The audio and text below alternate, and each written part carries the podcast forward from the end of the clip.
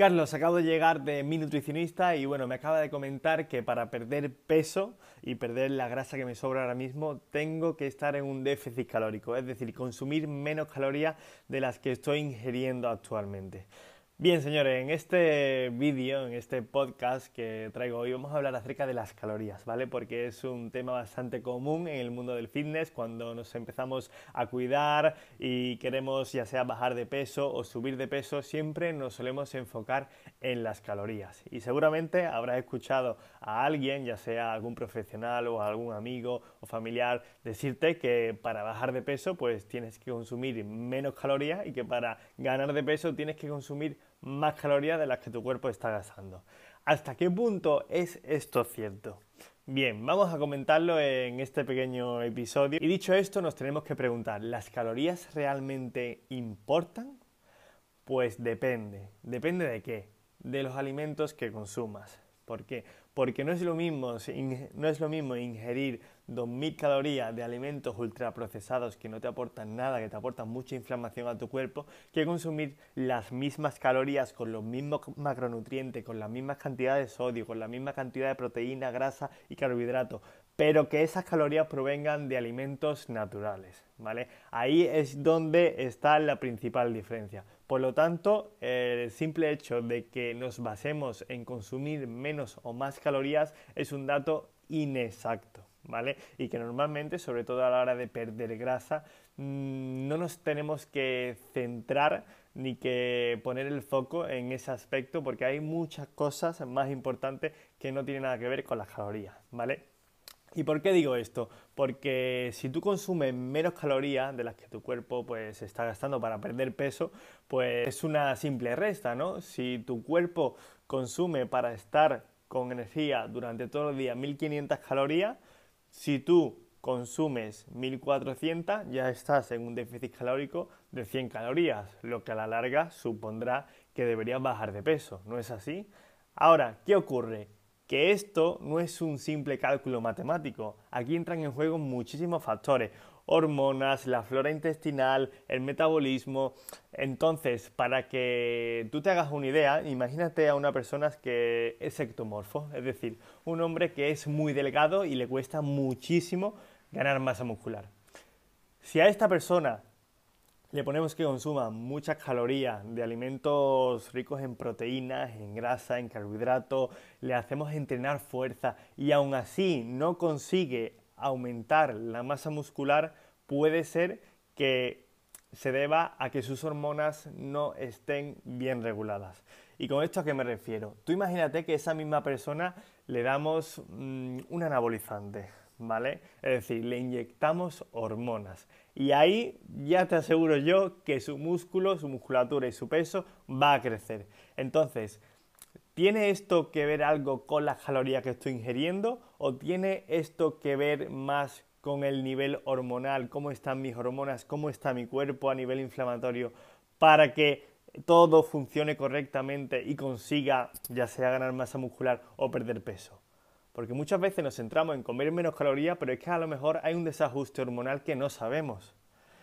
Y en este caso lo que tendríamos que hacer sería aumentar nuestros niveles de testosterona, que ya comentaremos en otro episodio, ¿vale? Y volviendo al ejemplo anterior que te puse al principio de, que no es lo mismo comer 2.000 calorías de alimentos ultraprocesados que 2.000 calorías de alimentos naturales, imagínate que consumes 1.000 calorías exclusivamente de pollo. Y otra persona consume 1.000 calorías exclusivamente de Coca-Cola, ¿vale? ¿Qué ocurre? Que aquí con la Coca-Cola, por ejemplo, al ser una bebida azucarada, eso nos va a subir mucho la glucosa en sangre, ¿vale? Es decir, que para que nos suba la glucosa en sangre, nuestra hormona insulina, que es la que hace regular los niveles de azúcar en sangre, porque el azúcar en sangre es tóxico y lo tiene que quitar cuanto antes, pues entra en juego. Entonces, cuando la insulina entra en juego, esto hace que si tú a la larga sigues consumiendo mucha cantidad de Coca-Cola o alimentos ricos en azúcares, presente resistencia a la insulina, ¿vale? Y no actúe de la manera precisa y necesaria como siempre ha estado trabajando esta hormona.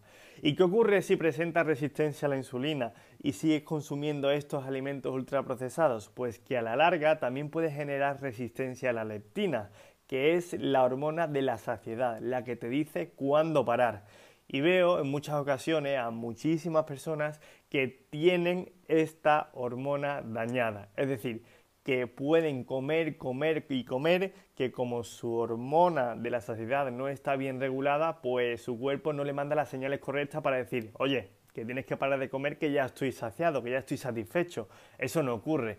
Entonces, por ello debemos regular todas estas hormonas consumiendo alimentos de calidad y no centrándonos en las calorías. No es lo mismo consumir 2.000 calorías de alimento real que 1.500 calorías de alimentos ultraprocesados o de alimentos que no te aportan absolutamente nada. Si tú consumes, por ejemplo, 2.500 calorías de alimentos de calidad, ya te digo yo que vas a engordar mucho menos que si consumes 1.500 calorías, y ojo, que son menos calorías, son 1.000 calorías menos de alimentos ultraprocesados y que no te aportan nada para las diferentes funciones del cuerpo. Y bueno, mucha gente defiende que mm, el tema de déficit calórico y superávit calórico para bajar de peso, subir de peso, pues se basa simplemente en la ley de la termodinámica. ¿Qué ocurre con esta ley? Que esta ley básicamente nos dice que nosotros subimos de peso cuando ingerimos más cantidad de calorías de las que gastamos. Y al contrario pasa exactamente lo mismo. Nosotros perdemos peso, se supone que deberíamos de perder peso, cuando ingerimos menos calorías de las que nuestro cuerpo gasta en ese día. ¿Qué ocurre aquí? Pues que la ley de la termodinámica es un sistema aislado y no se puede aplicar al cuerpo humano porque tenemos hormonas, tenemos una microbiota, tenemos un metabolismo, tenemos bacterias, tenemos un sistema digestivo, tenemos muchísimas cosas que hacen que las calorías, una parte vayan a fabricar tejidos, reponer estructuras, eh, ayudar a diferentes órganos y otra parte pues se deseche. Entonces lo que tenemos que entender aquí es que no utilizamos todas las calorías que le metemos a nuestro cuerpo ni tampoco absorbemos todas las calorías que le metemos, ¿vale? Por lo tanto, no es solo una cuestión calórica, es una cuestión de alimentación, de saber qué alimentos nos convienen y qué alimentos pues no nos convienen tanto, ¿vale? Y otro ejemplo te pongo, por ejemplo, las grasas. Las grasas aportan unas 9 calorías por gramo, mientras que las proteínas y los carbohidratos aportan 4 calorías. Esto, pues quiere decir, como antiguamente nos han dicho, que las grasas nos van a engordar más porque a la misma cantidad en cuanto a gramos tienen muchas más calorías. ¿Qué ocurre? Que con las grasas, las calorías de las grasas no solamente van a la grasa visceral, a la grasa corporal, ni a engordarnos, la grasa, estoy hablando de grasas saludables, no de alimentos procesados ricos en grasas, las grasas van a hacer diferentes funciones del cuerpo que son muy necesarias para mantenernos con energía y con una buena calidad de vida. Entonces, cierta parte de las calorías irán al sistema hormonal, a fabricar diferentes hormonas y cierta partes pues irán a almacenarse. Pero lo que te quiero dejar claro es que si tu alimentación se basa en alimentos reales, en comida de humanos, aquellos que hemos comido durante toda la vida, no te debería preocupar el hecho de contar calorías ni pesar los alimentos porque esto no tiene ningún sentido. Al principio, si quieres tener un poco más de conocimiento de lo que te aporta cada alimento, pues sí puedes traquear un poco los macronutrientes, pero de verdad ya te digo yo que no es necesario. Y también comentarte que se han hecho estudios con personas donde se le daban las mismas calorías a un grupo de personas con alimentos reales y a otro grupo de personas con alimentos ultraprocesados. Estas dos categorías de personas recibían alimentos que aportaban exactamente lo mismo, es decir, en cuanto a macronutrientes tenía el mismo porcentaje de proteína, grasa, hidrato de carbono, el mismo sodio, la misma cantidad de micronutrientes, la misma composición de ácido graso, todo exactamente igual. Lo que pasa es que a un grupo se le dio comida real, comida de humanos y a otro grupo se le dio comida ultraprocesada. ¿Qué grupo crees que bajó más de peso en ese sentido? Pues obviamente ya sabe la respuesta. El grupo que consumió comida real, porque esas calorías iban destinadas a realizar las diferentes funciones del cuerpo y no solo a almacenarse, cosa que pasaba con los alimentos ultraprocesados, que la mayoría de calorías no iban a ayudar a nuestro cuerpo a hacer las diferentes funciones que éste necesita, pero sí iban a almacenarse como grasa corporal, que es lo que no queremos.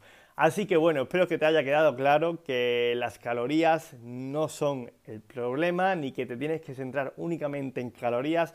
De hecho, siempre lo digo en mis redes sociales, siempre lo digo y a mis clientes también. Cuando una persona comienza a trabajar conmigo, no tiene que contar calorías, ni los gramos de los alimentos, ni mucho menos. ¿Por qué? Porque nos centramos en densidad nutricional. Elegimos aquellos alimentos que nos aportan más nutrientes comiendo menos cantidad. Y ahí es donde está el truco, que tú sepas realmente saber cuáles son aquellos alimentos que nos aportan más a nuestro cuerpo, que nos van a ayudar a sentirnos mejor, con más energía y con más calidad de vida.